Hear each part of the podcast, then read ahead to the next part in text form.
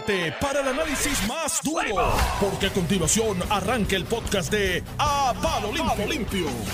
En A Palo Limpio. Estamos aquí, soleados tú y yo, porque Sánchez Acosta está dando jarabe pico por el Y el pasillo. Sánchez Acosta, que ya está por ahí, no ha realizado aún el proceso de desinfección. Tiene un limazo. No, son las 7 y 58. En el día en que el Departamento de Salud reporta la cifra histórica de 633 casos confirmados, 394 probables, 11 muertes, 392 hospitalizaciones, 62 pacientes están en intensivo y 45 están en ventilador. Eso es cifra récord Devastador. en Puerto Rico. Eh, la realidad es que Y no tan solo eso. Hoy sale información de que el- algunos miembros del Esto tax es. Ah, pa. no puede está decir. como tarde. Ya lo Está digo, como- pero no hay problema. Ah, Este es su programa. Está como media hora tarde. que llegué, llegué tarde, estoy, estoy atrasado. Sigue, sigue. Un delay. que algunos miembros del tax force médico dicen nos trancamos Sí. y pese a lo que está exigiendo, pidiendo, recomendando, como usted lo quiera decir, el tax force económico, esto es lo que va. Oye, oye, ¿te fijaste que entonces lo que me reveló, mu- muy reveladora esa entrevista, porque lo que dice es que hay cierta tirante, o lo que uno pensaba que eran estos profesionales, task force médicos, task force económicos, eh, eh, poniéndose de acuerdo y todos juntos trabajando, resulta que son dos grupitos alando en distintas direcciones. Hermano, si usted pretende que Drácula y el sacerdote se pongan de acuerdo, no se van a interesante. poner Sí, de acuerdo. inter- Es que son, interesante. son intereses encontrados. Pero O sea, me alegra, pero me alegra escuchar que el grupo médico dijo, pues no hay acuerdo. Si no hay acuerdo, no hay acuerdo. O sea que no se dieron a las presiones, ninguno de los dos grupos, parece que no se dio a ninguna de las pretensiones del otro.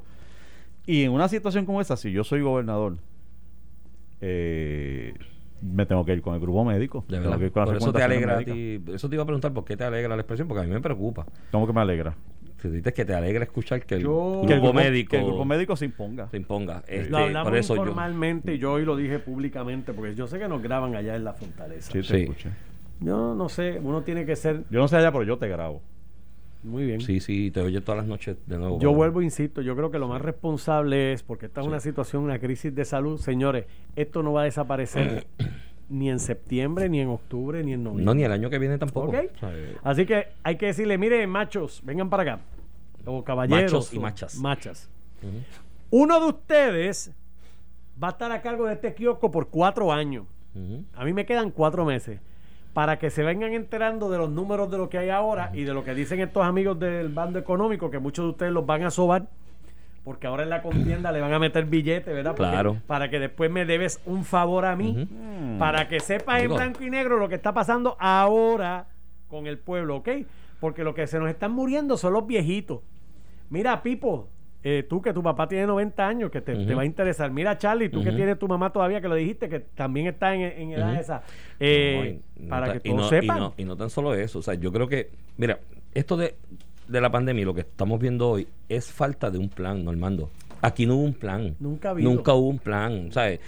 Tú ves otras jurisdicciones que hicieron un plan, dijeron, "Ah, vamos a estar aquí, estas son las cifras, esta es la curva, y fueron acertándola porque establecieron un plan. Ahora es el momento de esa, ese llamado que tú haces, es para realizar ese plan entre todos. Para el que herede el kiosco, como tú señalas, el que coja la chiringa en enero, sepa cuál es el plan y le dé continuidad, pero tiene que ser un plan, Normando. A mí me preocupa sobremanera que cada vez que suba, suba la incidencia de manera marcada y es preocupante, porque es preocupante en el día de hoy, vamos a cerrar. Entonces, dentro de mes y medio, vamos a abrir. Y después de nuevo, vamos a cerrar. Y eso no es un plan, eso es improvisación. Aparte de que para mí los lockdowns son el reconocimiento de los que gobiernan de la incapacidad para controlar la cosa. El problema es que esto sabes. viene que tiene que venir con una recomendación de un grupo de expertos, ¿no? Chico, pero es que ese es el control de la, de la, del- del- de la cosa, Iván. El, el lockdown no es un reconocimiento de que De la incapacidad de no, controlar. No, no, al contrario. Esa es una de las formas de controlarlo. Por eso al principio de la pandemia. Pidiéndole a la gente, está bien, pero el problema es que como no nos hemos comportado como seres disciplinados responsables y hemos estado al garete, pues entonces el gobierno se ve forzado a tomar decisiones de Carlos- nuevo, que de hecho no sabemos cuál es, qué- cuál es la decisión. Normando le preguntó a Carlos Mellado y él fue muy acertado en la respuesta. Normando dijo, el lockdown es la medida más estricta, ¿no? Creo que fue el término que lo usó para... Y él dijo, bueno, el lockdown o hacer cumplir a los que no están cumpliendo. Una de las dos. El problema es que No, ese yo creo que las segundo es dos. más dolorosa. Yo creo que las dos. ¿Cómo? No, yo creo que la segunda es la que hay que meterle... Pero la Igual, segunda es la más dolorosa. Igual que igual que, que con el aeropuerto, que hay que hacer el aeropuerto porque, porque llegaron salieron, salieron, pues salieron Pero, corriendo pero, a cerrarlo sin un plan organizado y cómo ibas a regir ese cierre. ¿Y qué ha lo, pasado? lo que hay es Ah, que controlar. porque no hay un plan, Normando. Creo que pero están tú puedes dejar entrar a cuanta gente tú quieres y cuánto cafre y cuánta tusa hay por ese aeropuerto. Si tú tienes un método de control de aquí rastreo, de rastreo. que de es rastreo. obviamente pruebas, rastreo, pero a la misma vez control de aglomeraciones porque es que no hay otra forma de decírselo Iván al, al puertorriqueño cero aglomeraciones mano y estamos en todas partes ¿Y cómo van a hacer política? Oye, ayer, Exacto. ah, bueno, es que ese es Eh. el problema, que cayó en un periodo electoral y Ah, entonces y ya esas cifras que tú tienes hoy, Normando, complicado. digo que alguien me hizo una observación, una persona muy inteligente esta mañana, me dijo, ojo, que la, hoy es martes, la cifra está tan alta, pero si tú buscas lunes y domingo, habíamos visto una merma, que no sea que acumulaste las pruebas que hiciste el viernes para martes Es y las reportes martes. es posible. Pero también esa persona me dijo, vela la cifra de los contagios después de la primaria, que ese último weekend estuvo el abrazo, el beso, la conglomeración donde Pues, quiera, pues entonces, choreta. Pues, pues no nos podemos quejar de que haya que escuchar a los médicos decir, mira, hay que hacer tal cosa. Acá, ¿cuánto ha Y- gastado el gobierno en campaña educativa sobre esto? Intensa para concienciar a la gente. Para decir que, ¿Y le de dieron las medidas de dinero protección. Hay, para eso? hay dos mil millones ahí chicos, para si libre todos los, días, disposición. todos los días se dice, Iván, todos los días se escribe y se grita y se, si salen noticias y se discute eso. ¿Qué van a decir? Usa la mascarilla, lávate las manos, Exacto, distanciamiento exacto. Te voy a meter preso. Si Es no- que, No, es es que tú- ah, no, eres más no- no es punitivo decirlo, que- que la gobernadora. No es decirlo, no, pero no es decirlo, ni no necesariamente meter preso, pero Sí, que sí, haya consecuencias. Que Por ese- eso que esa- haya esa es mi consecuencias. crítica, que haya A consecuencias. la que haya consecuencias, la gente piensa, "Ey, espérate, me, me cuesta. Pero. Todos vimos los videos en la playa que pasaba la policía. Digo que yo creo que la playa no es un sitio para cerrarlo, pero bueno, eh, en estas circunstancias. pero pasaba la, eh, prohibieron la playa, pasaba la. Entonces, mírate la estupidez. Eh, cerramos la playa solamente para hacer ejercicio. Entonces la gente lo cogió hasta chiste. Pasaba la policía, empezaban a hacer jumping jack. ¿Tuviste, O sea, el meme, tienes- tuviste el meme de, de este tipo que está solo sentado en la arena, en la playa, solo, solito. Y viene el policía y le dice, ¡eh, eh! ¡Para afuera! ¡Coja para Walmart! ¡Coja para allá! Ay, no lo vi, no lo vi, pero pues yo creo que la gente también ac- acciona, Normando y yo, y, y Joey, conforme a la credibilidad que le inspiren los líderes. Las personas que liderean, cuando se paran ante las cámaras, ante la prensa, si establecen un plan coherente y lo explican coherentemente, la gente puede de alguna manera decir, espérate, esto me hace sentido, déjame seguir a ti. Pero si tú estableces planes que tú mirabas el punto A y contradice el punto C y el punto D y el punto y era una mogolla, el ciudadano dice, pero ¿qué es esto, mano? ¿Cuál es la lógica detrás de esto? Entonces, tengo- tengo hay menos, hay menos eficiencia. con lo que tú dices. Yo, yo, Qué bueno. cuando yo veo un pare, yo me paro. Me paro, no tengo que esperar que el gobierno me diga en los tres rótulos octagonales que son rojos y una letra que dice P, A, R, E, hay que pararse. Y si aquel no lo hace, ah, que no lo hace, pues yo lo.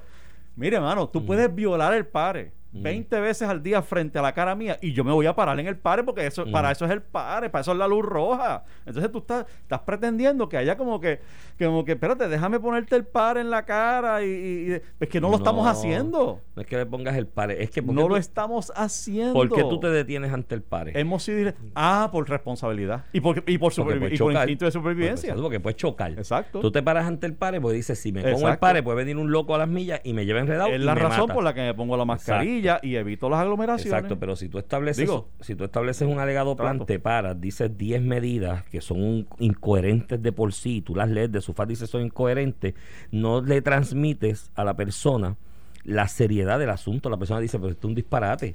O sea, si tú lo exp- expresas de manera coherente, la gente dice, ah, espérate, es verdad, me voy a morir. No sé. Pero tienen que, A bueno, yo no sé lo que vendrá mañana. ¿Qué tú apuestas, Normando? ¿Lockdown otra vez? No, no va a ser disparate. lockdown, dijeron. Va a venir, yo no, no va a ser un lockdown como el de marzo, pero va a venir más restricciones. más restricciones. Sí, sí, yo creo que va a ser algo intermedio en el. Pues yo no sé. Yo creo que nos van a bajar el, el- el más temprano. El toque queda más temprano. Ah, sí. Y la alarma la van es que yo, a voy- yo quitar. insisto, mano, y yo, y yo puedo entender esas medidas y, y- y en eso coincido contigo, Iván, eso puede ser cosmético. Eh, de- es que depende de cada uno de nosotros. Olvídate de si es a las 7, a las 5, a las 10 el toque de queda. Es que no nos aglomeremos, punto. A la hora que sea, a la hora que sea, no nos aglomeremos. Usemos la mascarilla, lavémonos las manos. olvi- no, no es un asunto de la hora, de que si que. Yo que tengo las manos gastadas. Yo me unto hand sanitizer por cuanta cosa. Pues, le Ah, pero mira, vamos para Sobao. Invitamos a Ferdinand, a Carmelo, a, a Alex, a, a Alejandro. Y nos a- quitamos las mascarillas. a, a Quique, a, a Mario, a Mente Maestra, a Yun Yun, y nos quitamos las mascarillas. y eso. A desordenar, a Ah, sí, desordenar, a desordenar allí. Pero mira, eso Saludos a Mateo. Mateo nos recibiría eso va con gusto. alguna bebida espirituosa, ¿no? Porque así a seca, ¿no? No, no, sí, no. No. Otra cosa, yo sé que ustedes tienen mil cosas. Aparentemente Juan Ernesto Dávila se arrepintió y quiere quedarse para terminar Bueno. el ciclo electoral. Eso, Bueno, tú- eso se tú comenta por ahí y hay, mira, pero hay unas razones técnicas procesales también. Eh, pero él, él había, con- él en todos lados dio una versión distinta de si se iba o no. Pero vamos a cogerlo, vamos a coger ese Bueno, tema ya también. tuviste el aire victorioso con el que él... El domingo, el domingo cerró- decía, qué bueno domingo". corrió el día y demás. No, loco, es que estás aquí porque la embarraste el día anterior. Mira, tú sabes que, pero no, no quisiera dejar que escribe Eddie.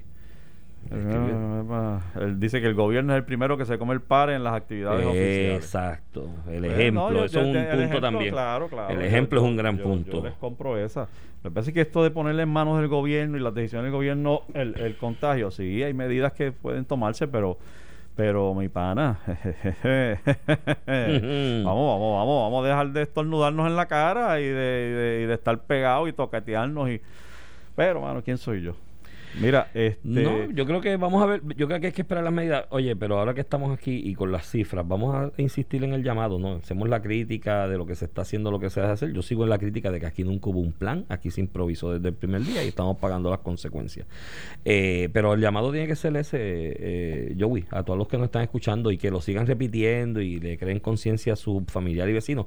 Mascarilla, lávese las manos, mantenga el distanciamiento, no se mete en sitios donde está todo el mundo aglomerado uno hablando encima del otro y pues vamos a asumir cada cual es nuestra tara momento de de, responsabilidad. asustarse. Es momento de asustarse. Yo no, no lo veo de otra forma, de verdad. Es, es irresponsable no actuar de, con, con, con la con la precaución que, que requiere un, una, una, un virus que está matando gente y que se levantan 600 enfermos en un día y que hay 11 muertes y que ya van por 300 y pico. O sea, no, mano, yo de verdad, yo, yo no sé. Va. Pero yo escucha, no hubo un plan, no hubo un plan. Ya evaluaremos, ya evaluaremos Vamos a ver la medida mañana, pero la crítica mía es hoy, y yo sé que es más fácil criticar que accionar, pero si hubiese tenido la responsabilidad de accionar, lo hubiese manejado distinto. Lo que señala Normando es cierto, deberían aquí convocar a todo el mundo, porque esto debe ser un plan a largo plazo, no un parchito. Pero ¿qué tú Pero- hecho? ¿Ah? ¿Qué tú hubieses hecho distinto? No, ¿Cuál sería el plan? el Gobernador honorable Iván El Rivera. plan, primero no, no, no. Tenemos 600 no- contagiados por día No, no, ahora. pero no es 600, esto es de a marzo, al principio, antes de que hubiese llegado el contagio comunitario masivo como Ah, llegó mirando y se para atrás en guiso, así es fácil. no, pero es que yo lo dije desde el principio, yo estoy en récord. Y bueno, por lo menos fácil. contigo, por lo menos contigo, bastantes mensajes de texto te envié al respecto. Aquí, esa, esa vaina de que el virus está por China y eso es muy lejos por allá, fue un acto de irresponsabilidad crasa. Dígame, crasa. señor gobernador, Crasa. dígame, Tú dígame. tenías que mm, pruebas masivas. Los dos millones de pruebas tenías que comprarlos a tiempo. Olvídate del asunto del lockdown. Los lockdown no funcionan porque cuando sueltan la gente le das una falsa sensación de, de seguridad que se empiezan todos a ir al garete, a abrazarse y a besarse. Pruebas masivas y rastreo. Y cerrabas en las regiones o sectores donde tenías una tendencia mayor de contagio. yo soy tu- Ibas yo- abriendo y cerrando. Oye, Nueva York tiene 20 millones de habitantes. Era el epicentro de esta vaina en marzo y en abril porque las condiciones de ellos lo de y, y hoy, de- hoy de- tienen menos salud. contagio y menos muertes que nosotros. Yo soy tu secretario de salud y te digo, señor gobernador, honorable Iván, Mm. eh, no tenemos reactivos para las pruebas. Ok, plan B. Pero Me acabas de decir que esa, es- esa es la solución tuya, esa es la No, solución es que- del honorable No, no. Iván Rivera. Ah, pero el honorable Iván Vamos. Rivera, el honorable Iván Rivera no hubiese esperado a que el gamberro o gamberra que fuera secretario de salud viniera a decirme, no tengo reactivo y no tengo prueba. Pero ¿y que eso de Porque- gamberro, sí, porque gamberra, aquí, eh, este- secretario. Porque que en este soy país. yo. No, no, no, es que pues tú eres el gamberro, ¿Verdad? entonces tú eres el gamberro. Pero yo no hubiese esperado a que viniese, porque si yo soy el Este líder, está si yo soy el líder y la responsabilidad recae en mis hombros, ya desde enero yo estoy leyendo que esto es una pandemia, que esto se va a propagar por el mundo. Y yo llamo a mi secretario o secretaria de salud y le digo, ven acá, ¿cuáles son las recomendaciones para esto? Es más, no tengo ni que llamarlo, léelas, si están los comunicados ahí de la OMC. ¿Dónde hay que buscar las pruebas estas? Vamos a buscarlas en enero. Ah, pero en marzo quisieron comprar dos millones de pruebas, fatulas, para tumbarnos 38 millones, no para resolver el problema. Y ya desde febrero tenías eso. Y tenías las benditas aplicaciones desarrolladas para el rastreo. Establecías el plan de comunicación con los alcaldes para que los alcaldes, los representantes de distrito, ese organ- organigrama, fuera parte contigo de ese proceso de rastreo. Ah, pero si de esperar que venga el primer contagio para hacer la primera conferencia de prensa, para hacer un aguaje, pues no. Esto había que atacarlo desde enero. Honorable Ahora gobernador. meterle la pasta para atrás al tubo. Honorable gobernador, yo renuncio. Usted me ha faltado de respeto, dejándome gamberro, gamberro. y me está dando soluciones que no son prácticas. Vamos a buscar. No, pues esas son las que hizo la gente Mira, de que hablando de soluciones y problemas, para no cambiar, para no, pa' no- pa' variar, este, me llama la atención y no lo habíamos dicho ayer porque, eh, por supuesto, pues, por los temas que surgieron y demás, pero lo cierto es que he tenido varias llamadas eh, y vi que tú también los recibiste porque me Sí. enviaste el, el tweet eh, de maestros quejándose, quejándose y denunciando que el sistema, la plataforma creada por el gobierno de Puerto Rico, por el Departamento de Educación, para darle clase a los niños de forma virtual, no, repito, No está funcionando. Eh, eh, las quejas del maestro es básicamente de 20 o 30 estudiantes, entran 5, entran 4, entra 1. Eh, y, y va- y varían desde que no les dieron password hasta que el sistema se cayó, a de que no hay señal de internet suficientemente fuer- fuerte para aguantar esa plataforma y hacerla correr. Eh, desde el que no tiene computadora, desde que no tiene... Bueno, eh, eh, varían de la A a la Z las razones por las cuales la plataforma de del Departamento de Educación, que se llama Teams, Teams. eh, no está funcionando, no hubo clase ayer, no hubo clase hoy, y si eso no se resuelve, los niños no, no solo no tienen clase presencial, no la tienen ni virtual. Y esto es algo que yo espero que ya el Departamento de Educación esté encima de eso, porque es- no faltaba más. No faltaba más, mano. Yo te lo dije a ti en, en- por motivo de los otros días que publiqué el video del maestro eh, eh, visitando a sus estudiantes y te hablaba a ti de la importancia en, en edad escolar, y tú tienes que recordarlo a pesar de tu avanzada edad, Eso es así. La escuela es tu mundo. Eso es así. No hay nada más importante en la vida de un niño que su mundo escolar, sus amiguitos, sus maestros, su entorno, la noviecita, lo que aprendió, lo que no aprendió, la canción, aprendí a sumar, aprendí a restar, aprendí que Cristóbal Colón era bueno. Mira. El, el, el- me parece inexcusable, mano, inexcusable que al día de hoy el sistema provisto para dar clases virtuales no funciona. Eso es así. Y yo quiero agradecer, ayer, ayer una radio escucha mm, por las redes sociales nos, nos llamó la atención esto temprano en la mañana, M. Carmenati. Y le agradezco a ella porque yo desconocía que eso estaba pasando en el sistema de Yo educación yo también. pública. Entonces, tú sabes lo importante que es en esos primeros, o, primeros ocho años que el, la educación, esa, esa, esa parte del aprendizaje de los niños, ¿no?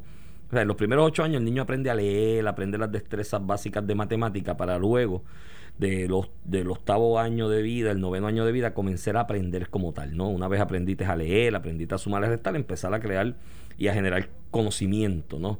Eh, y si esa, si esa parte se ve tronchada ahora, Joey, que ya está tronchada desde enero, porque en Puerto Rico tenemos en el área suroeste del país un semestre académico del año eh, escolar anterior que se fue a pique y se perdió con los terremotos. O sea, porque ya tenemos el área suroeste con un, un semestre perdido completo, porque los terremotos fueron en enero y las escuelas no estaban habilitadas y allí se hicieron 20 empastelamientos. Después vino la pandemia en marzo, el, el asunto del COVID se pierde prácticamente, hay mm, dudas sobre la efectividad del sistema educativo en ese. y que ahora, con tiempo, porque entonces tuviste todo el verano para preparar esto Y lo criticamos aquí, de que era julio y no escuchábamos nada del Departamento de Educación de cuál era el plan, ¿no? Establece un plan de algo híbrido, o híbrido no, que ibas a estar hasta septiembre 17 virtual y después presencial, que ya esa posibilidad no está. Ya esa Eh, de. esperemos. Esa no. ya de presencial no, no está para no está para, para septiembre, como se había dicho, con los números que tenemos del COVID. Si seguimos así arrastrando esto un año más, un año y medio más, el daño a esa generación de esos niños que están ahora en kinder, como hasta cuarto, quinto grado, es, es- grave. Después van a tener grandes problemas para el resto de su desarrollo académico. Así que el Departamento de Educación, entre esa situación, lo, lo menos que uno esperaría es una expresión del secretario de Educación de qué es lo que está pasando. Y explicación porque veo a los maestros medios consternados, Joey, de qué es lo que va a pasar, qué voy a hacer. Imagínate.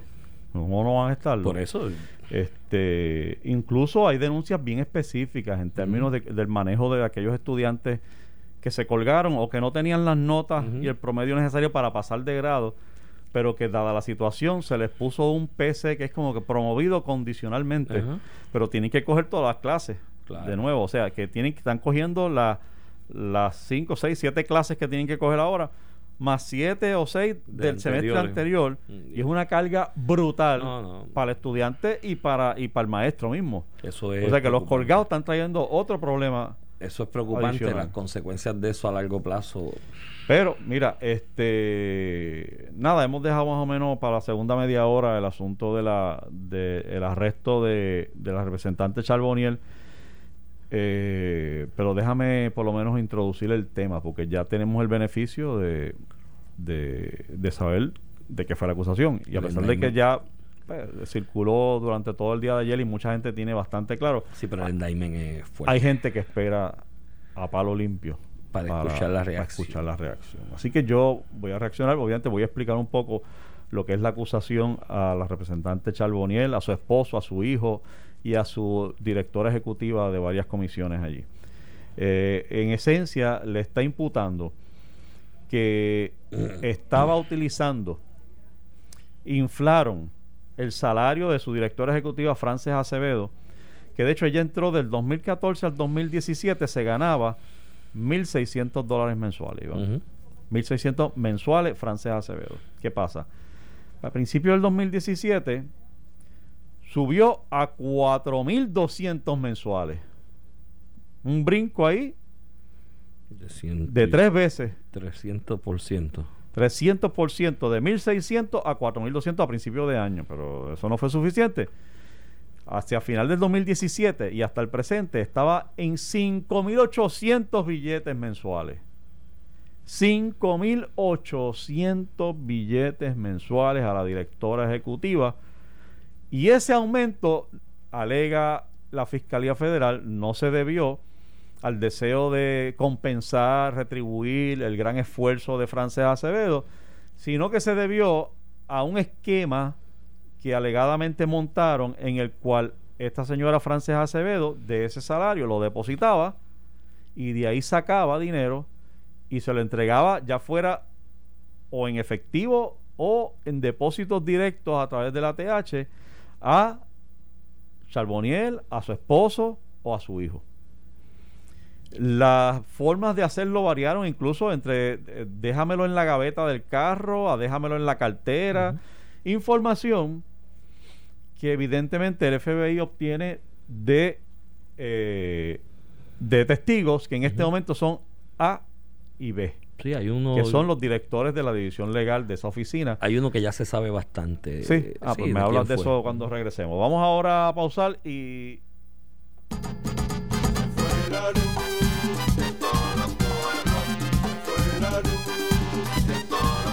Bueno amigos, como ustedes saben, eh, Noti1 está de lleno, de lleno, tirado con toy tenis en eh, lo que es dar asistencia, ayudar y ser parte de la solución ahora que estamos en temporada de huracanes. Así que llegó el momento de usted inscribirse para llevarse una planta eléctrica Kohler de AKM Power System con, además de la planta, 100 billetitos de gasolina de Comax. O sea, esto no es la planta y vete, vete por ahí. Es la planta y 100 billetitos para gasolina. Esto es bien fácil. Yo les voy a hacer una pregunta. Atiendan bien. Atiendan bien. Yo les hago una pregunta y si usted responde correctamente, queda inscrito en ese sorteo del 28 de agosto, que va a ser aquí mismo en Noti1. Eh, y, y además de eso, se puede llevar un certificado de 25 pesitos adicionales de, de De gasolina. gasolina. Papá, estamos aquí. Eh, la pregunta es. Trrr, ah, llámenme, llámenme. Me van a llamar para contestarme la pregunta. Van a llamar al 787-758-7230. Me están llamando 758-7230. La pregunta es fácil. Más vale que la peguen de la primera. En- tú no puedes contestar, Iván. ¿No puedo Que te- contestar? Que te veo ya. yo pensé que yo iba sí, chacho, a ti hay que. ¿En qué año el huracán Georges impactó a Puerto Rico? Ah, ese es fácil. Repito, ¿en qué año impactó a Puerto Rico el huracán Georges? Ese es fácil. Dame, dame una, Nelson, dame la llamada. Hello. Oh, hola. Buenos días. mil- hola, buenos días. En el año 1998. ¡Eh, a diablo! Se fue la primera. saque. ¿Cuál me dijo que era su nombre? Luisa. Oiga, pero usted sacó eso ahí bien rapidito. Mire, tiene que quedarse en línea, no se vaya, por favor. Por favor, no cuelgue para nada. Para, No. que, para que Nelson le tome los datos y ya usted está inscrita en el certamen y además se lleva 25 automático, 25 de gasolina. Si es la agraciada en el sorteo, van a ser es la planta más 100 billetes de gasolina. Así que Ya gracias está. por llamar y, y, oye, pues no pude coger más Ya llamadas. está en el sorteo. porque la pegó de la primera. Gracias por la participación a todos y regresamos luego de esta pausa. No se vaya nadie.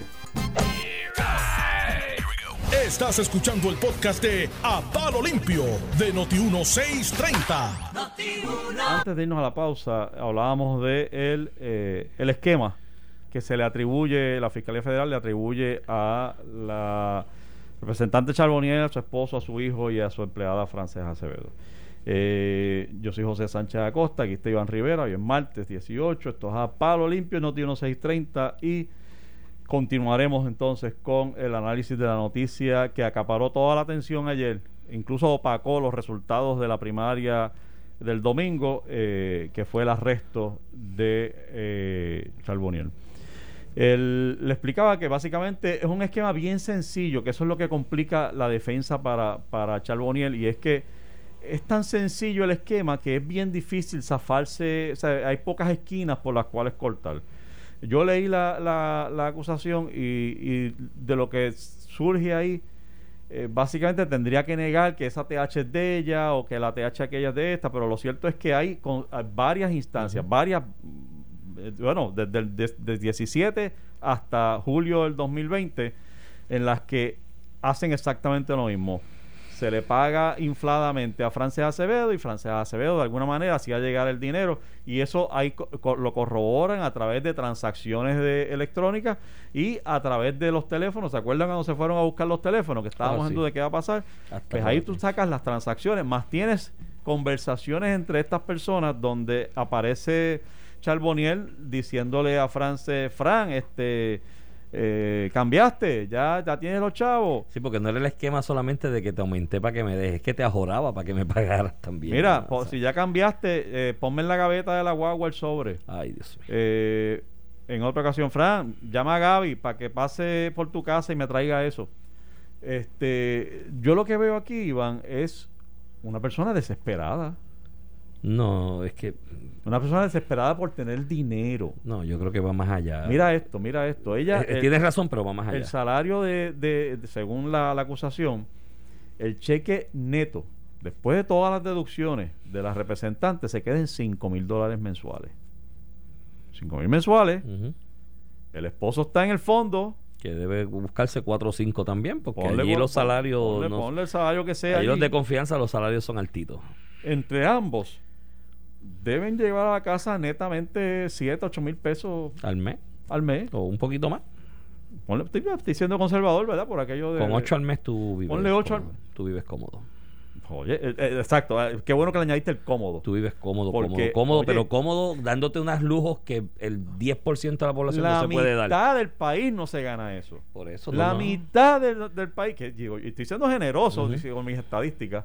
Yo sé que es mucho más de la mitad, pero la Sí, mitad del más, país no se gana 8 mil pesos mensuales No, netos. tienes, netos. Tú tienes 64% del país por debajo del nivel de pobreza. Pues- Súmale de los que trabajan que el 80% no llega a eso. Pues, Pues, pues, tú, tú tienes una, gra- una- un gran sector de nuestro, de nuestro país no se gana, no se queda neto con 8 mil pesos men- mensuales. Usted puede vivir súper cómodo en Puerto Rico con 8 mil pesos mensuales. Yo- Pero por alguna razón, esta señora quería más. ahí- Quería más, quería más, quería más, quería más, al extremo de cometer esta ilegalidad de inflarle el salario a su empleada para pasarle el diezmo. para que le pasaran el diezmo. Digo, aquí era más del diezmo, aquí era el cincuentiesmo existe, porque era la mitad de lo, de lo que le sobraba. can- ¿Sabes que le cobraba la mitad, la mitad de lo que le sobraba neto a esta empleada? Era patata. Exacto. O sea, la mitad, la mitad. O sea, Entonces tú dices, pues, por eso que te digo, da la apariencia de una persona que está desesper que, que de verdad tiene una necesidad de dinero. no, no es necesidad, ¿No? es más allá. Es ¿Cuál es tu allá de teoría? eso. Dime cuál es el más allá. Creo que tiene, o sea, obviamente hay gente que en, si tú si tú centras tu vida en tener, ¿no? cosas materiales, nunca hay dinero suficiente. Porque cuando llegas a, una- a un nivel de cosas materiales, luego quieres más, De ¿me acuerdo. entiendes? Y, y- y, pues, quieres más y más. Eso es una realidad y ella puede estar pecando de eso y ahí quizás coincido contigo en el planteamiento de la necesidad, pero es una mentalidad criminal. ¿Sabes? Lo que refleja ese indictment, las comunicaciones, la manera en que se hace, utilizar a su hijo, a su hijo para que fuera a buscar los chavos del esquema ilegal que montó, demuestran una mentalidad criminal de una persona que dice voy a delinquir porque puedo. Y la arrogancia que, que sentía esa persona, la, seguridad que sentía esa persona de que el poder político me da luz verde para hacer lo que quiera y de, de- delinquir de esta manera contra el erario público, incluyendo y envolviendo a toda mi familia, es una mentalidad criminal atroz. Esto va más allá de la deshonestidad que le señaló el Tribunal Supremo. Hay gente deshonesta que de por sí pues la deshonestidad te puede llevar a cometer delitos, pero hay gente que tiene una mentalidad criminal. El espíritu de esa persona es criminal porque hay una hay, hay una hay una o sea, se le da la espalda a los más sen- principales sentidos de decencia con ese tipo de actuación que de verdad de verdad ese ese indictment llora ante los ojos de Dios cuando uno lo lee se le paran los pelos Hay una, hay una teoría con la que los criminólogos explican esta conducta de la representante Charboniel, porque ella no se da ni cuenta. Entonces ella va de la mano de Dios. Fíjate que a esta Pues, altura chico, todavía, lo que todavía. tuitea es, vamos de la ma- vamos en familia, pero no es como uno baila en familia, si los arrestaron a todos, los metiste a todos. Pues claro que tienes que ir en familia y de la mano de Dios. Mire, mire Charboniel, suelte la mano de Dios ya. Ya tiene que soltar la mano de Dios. Porque entonces ahora le está haciendo daño al cristianismo mismo. también. Porque ¿qué es eso de oír de la mano de Dios? O sea, me hacen Sí. esas imputaciones y voy es- de la mano de Dios a de- defenderme de qué. O sea, Dios me va a proteger eso es parte del pecado que cometí en contra de Dios. Joey, eso es parte de la megalomanía de esta persona. Ella hace un comunicado en Twitter ayer hablando de la mano de Dios y dice, y vamos a enfrentar esto en familia, como suele hacer muchos políticos, para que la gente diga, bendito, su familia Sí, sufre, está sí, con él. No, chicas, sí. en este caso no aplica esa frase de vamos a enfrentar esto en familia, porque la familia la metiste tú. La metiste tú en el esquema ilegal. Claro que lo tienes que enfrentar en familia. Si los metiste al revolú, los metiste a delinquir, hermano. Aquí no es de que la familia te va a apoyar y todo el mundo te coja pena y diga, ay, la familia, bendito, qué pena, me da colla. No, no, no, no, no, no. Es que tú, en tu mentalidad criminal, en tu megalomanía, en tu egocentrismo, metiste a tu familia, incluyendo a tu hijo, mano, en un esquema Oye, ilegal. E- Esa parte, eso es imperdonable, Iván. Sí. O sea, tú meter a tu hijo. Mano, el instinto paternal o maternal Proteger tus hijos. es proteger tus hijos de todo. De todo. Pero no, lo tenía de mensajero también. Obviamente, cuando tú lees la acusación, uno pensaría, y desde el punto de vista de abogado y de defensa, que el hijo probablemente tiene la mejor defensa. Sí, porque en ese caso, yo porque estaba sí, haciendo el porque- mandado que mami me porque mandó a hacer. Y es su mamá, y es su mamá. Y mi mamá, y mandó, pues que tengo yo que sospechar de mi mamá, si mi mamá siempre está de rodillas orando. Yo creo que el hijo está, por- yo creo, yo creo que el hijo está ahí también como un mecanismo de presión para que ella levante las manos y, y el instinto. Claro, Se supone eso- que el eso, instinto de madre es salvar a tu hijo y levantes las manos y Pues esperemos que, porque- que haya ese instinto. Este, Pero esa parte es, es lo más que irrita, una de las cosas que más irrita. Además de que nos cogió de... Sí, Sí, porque, sí, porque sí. hizo una conferencia de prensa que yo mismo la aplaudí. por dar cara por dar y cara, explicar. ¿te acuerdas? Y Por nos engañó, dijo que no era tarjeta de la investigación. No, tarjeta. Y ayer cuando confrontan al director del FBI, de, de- de Fiscalía, con esa información, dice, bueno, no puedo divulgar completo, pero claro, no... porque es parte de lo que se va a pasar como eh, prueba. evidentemente le- nos mintió. Pero chicos, si miran, Nos mintió cuando dijo que no era tarjeta, nos mintió cuando dijo que, que ella lo que fueron allí fue a orientarse porque tenían dudas Sí, sobre el proceso sí, legislativo sí. y ella les orientó. No, no, no, no, no, no. Entonces tiene, es- eso es lo peor de esta señora, que tiene esa maldad de sentarse frente a las cámaras y mirarte a los ojos y mentirte No, descaradamente. Y con una tranquilidad y diminor que yo le creí. Cuando ella se paró y dijo, digo, di- exacto, el diminor era Inici- extraordinario. Si te digo, inicialmente, yo la felicité. inicialmente yo le creí, yo dije, bueno, pues, porque no me daba indicio de que Sí, yo, yo no llegué tanto a como creerle, porque tú sabes cuál Hubo es lo que yo pienso de sí, ella. hubo Yo- no, no yo, o sea, basado en las decisiones del Tribunal Supremo, que le han dicho deshonesta en no menos de tres ocasiones, pues ya yo tenía, una- o sea, yo, las personas actúan, y fíjate que parte de la deshonestidad que se le atribuía a ella era precisamente relacionado en, la, en el área de facturación.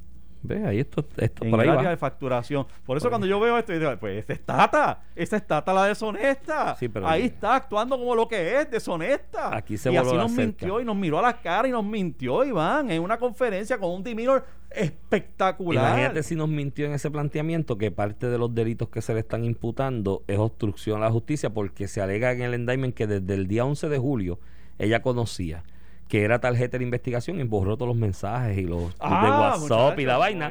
ahí. Y se- amigo que me escucha Sale corriendo a borrar los mensajes, Imagínate. el contenido de sus y viene y teléfonos. dice, yo no era tarjeta, pero si borraste los mensajes porque ya sabías que eras tarjeta de es una investigación. persona peligrosa. Sí.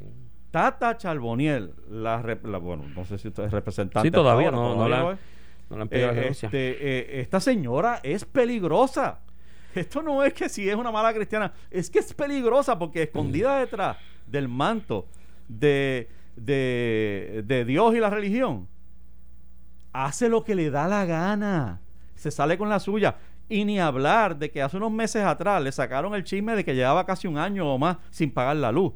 Y entonces dijo, ay, es que como no me mandaron la factura, mi pana, usted, se- usted prende el switch y prende la luz. Usted sabe que tiene que pagar en algún lado. No, pues que no me mandaron la factura. Ay, pero ese perro no me muerde más. Sí, sí. ¿Te No, no, acuerdas? no, no, ah, o sea, esta es una Ahora- persona bien peligrosa y, casi todos los- su- su- sus pecados son relacionados a dinero. Por alguna razón quiere más, más y más. Ujú. Tú tiraste tu teoría muy, muy elocuentemente. Añádele, tiene que hacer campaña. O sea, qué Claro. casualidad que... Los gastos para campaña. Oh, entonces el salario aumenta justo cuando falta un poquito para primarias, para... No, pero ella le metió, ella le metió desde el 2017. Desde 2017. Aquí hay otra realidad porque Por yo eso, escuché no, no empezó cuando empezó el cuatrenio, de- le dio un break ahí. y- aquí, aquí hay que en el análisis incluir que lo que se comenta es que esto pasa en el Capitolio con una regularidad pasmosa.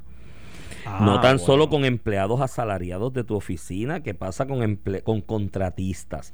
Así que cuando Como tú veas contratos Senado de Rivera Senado, Chat, cuando tú veas- fe- persona de confianza. Cuando allí. tú veas contratistas en la Cámara o el Senado que supuestamente facturan 25 mil, 30 mil, 35 mil mensuales, ojo, ojo, ojo, ojo, ojo, porque Ujú. para facturar 30 mil en un mes, mi hermano, tienes que trabajar como 12 horas al día. Mira, Iván, hay, Este- hay- hay una teoría elaborada por, por criminólogos Ujú. del siglo pasado que eh, construyeron lo que llaman un triángulo del fraude, que te establece tres razones, tres, tres principios, tres, tres conceptos que facilitan el que se comete este fraude. Te los voy a, los voy a repasar rapidito contigo para que tú veas de dónde viene la mentalidad esta maquiavélica de Tata la deshonesta. Eh, el número uno es lo que se considera que es el incentivo, que es la presión. La presión porque tienes deuda, porque tienes, dice, existe un estímulo determinado bajo presión, lo que le da una razón concreta para cometer el fraude. El segundo punto del triángulo es la oportunidad. Cuando hay, cuando los controles son mínimos o ineficaces, se abre una ventana de oportunidad Claro. para aquel que ya dijimos que está bajo presión y tiene esa, y esa- él la detecta. esa necesidad. Y él la detecta. Y la tercera, y espero que Tatito nos esté escuchando, Sí, vamos a hablar de Tatito ahora. racionalización. Que es como tú justificas el acto fraudulento. Lo normalizas. Lo lo normalizas. eh, y, y- y- y un poco es como que la, la actitud de, pues si yo me lo merezco, pues si otros lo hacen, pues si el vecino lo hizo. La normalización Si el de la lo conducta. hizo, Sí, es como ¿por qué no- robarte. no yo? como cuando te robas el agua, pones el pillo de la luz, tú dices, pero si el de más arriba Si lo hace, lo también. no lo cogieron. ¿cómo va a ser?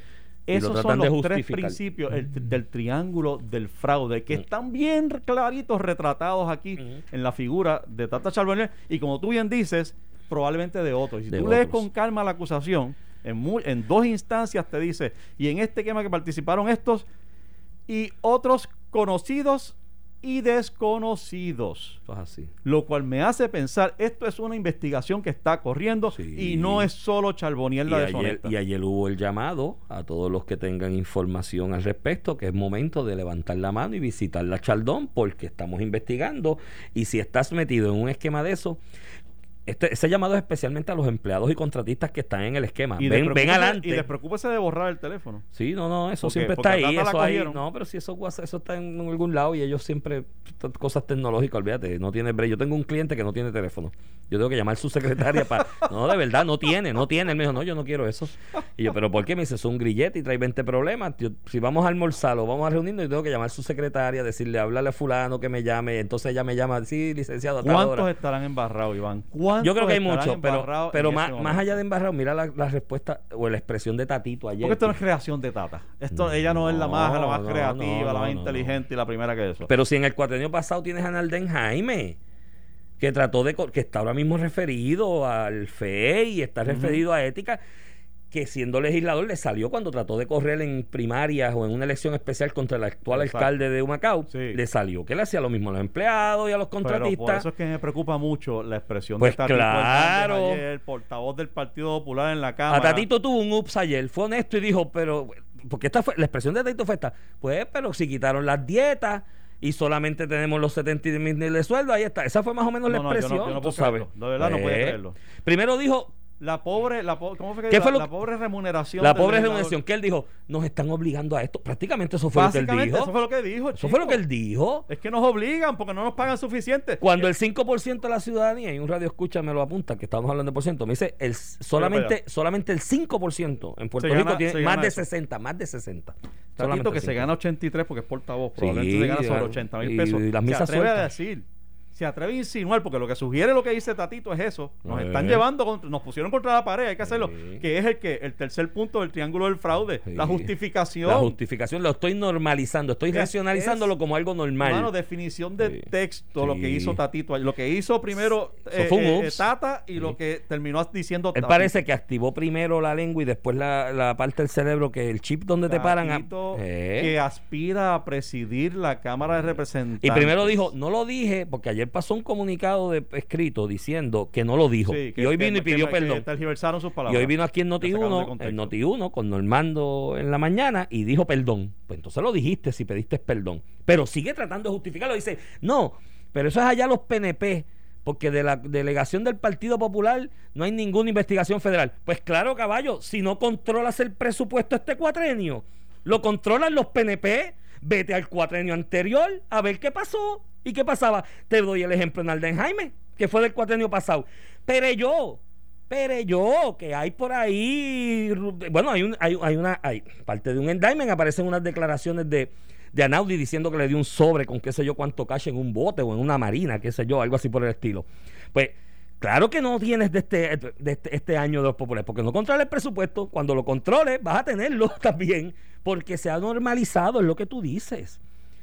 Entonces, aquí hay otro problema. Mírate lo que él dice. Ah, nos quitaron las dietas. Pero es que yo creo, mira, uno de los daños grandes que se le ha hecho a este país es esa ley del legislador a tiempo Chicos, pues completo. que se vayan de ahí. Que no se aspiren. vayan. ¿Cuál es la, la, la, la manía esta de que hay que aspirar? Y yo tengo que estar ahí. Y un apego a esas posiciones. Si no les da, no aspiren a eso, chicos. Sí. Quédese en su casa y búsquese un trabajo que le deje todos esos millones Mira, que, que eliminen la bendita ley esa legislada a tiempo completo, que lo que está creando es carreristas políticos. Gente que no se pueden ganar 70 mil pesos en ningún lado. Se convierten en carreristas políticos, completar, se no meten en esto Y y, en poco. completar no les da. Mira, elimina eso y que tú tengas una sola sesión, que las sesiones sean por la noche y que cada cual administre su empresa, su negocio, su oficina, ejecute su profesión y vaya a tiempo parcial a legislar. Si total, aquí hay demasiadas leyes ya, pero esto, entonces, es que es increíble. Soy carrerista político. No me, entonces le pagan la escuela de derecho, porque a Tatito le pagaste la escuela de derecho. Y a unos cuantos más. que yo digo, que yo digo, sí, porque vamos, vamos a esto. Está bien, estudio part-time y trabajo de día. Mire, mi hermano, yo estudié después de viejo. Cuando yo estudié ya yo tenía hijos y responsabilidades. El primer semestre yo trabajé y estudié a la vez. Y dije, mi hermano, me voy a colgar. Esto no hay forma de hacer las dos cosas porque en este país la bendita carrera de derecho es un vía crucis. Entonces, tú me dices que tú eres portavoz, estás arreglando el país, estoy resolviendo los problemas desde la legislatura, en la calle con la gente, y también estudias derecho. No, mi hermano, tú me estás cogiendo horas de las que yo te estoy pagando con mis contribuciones para irte a estudiar. Yo estudié de noche también, Iván. y yo no puedo decir que de día yo no sacaba tiempo para, estudiar. Porque sí, vas, a coger horas de día. Pues claro es imposible, aunque cojas las clases de noche, es imposible pasar si tú de día no, no trabajas, yo me tuve que, em- estudiaste. Yo me tuve que embrollar de préstamos estudiantiles para poder reducir la cantidad de trabajo que hacía para poder estudiar. Entonces tú me dices, hombre, no, chico. Yo realmente es un desastre lo que pasado. Yo pensé que esto iba a salpicar solamente al PNP por la conducta de Tata Charboniel eh, pero Tatito se encargó de que de, salpicar a otro partido también, a, los populares. Pues claro, con esa expresión. Lo justificó. Su expresión parecía justificarlo. Y ya es horrible. Y esto es una persona que aspira a presidir ese cuerpo. Y yo creo que de verdad, de verdad, esa expresión le va a costar no solo la presidencia, el escaño en noviembre. ¿Tú crees que llega al escaño? Oh, sí. Yo creo que le puede costar la presidencia. ¿Tú sabes la molestia que crea este tipo de esquema montado por Tata la deshonesta? Y después tú lo justificas. Para que tú vengas a justificarlo, mi hermano. Oh, no, y después en la explicación. Cuando la amistad es una cosa, la solidaridad es una cosa. Pidió pero perdón. justificación de esto pide perdón y yo eh, ante eso que te perdone Dios, tú sabes, yo no sé qué te va a perdonar, pero encima No, porque ya va de la mano con Dios. Lo viene a justificar, lo viene pero en el caso de Tatito lo viene a justificar el perdón con que no de mi delegación ninguno está investigando, bueno, que sepamos, ¿no? Que sepamos. Eh, pero es eso, tú no me digas que de esta delegación porque no controlas el presupuesto cuando lo has controlado, has repartido y sabrá Dios toda la gente que ha cogido diezmo. ¿Seguimos mañana? Sí, mano, se nos fue la media hora. Pues todo el mundo aquí mañana a las 8, los espero. Esto fue el podcast de a, Palo Limpio de Noti1630. Dale play a tu podcast favorito a través de Apple Podcasts, Spotify, Google Podcasts, Stitcher y notiuno.com.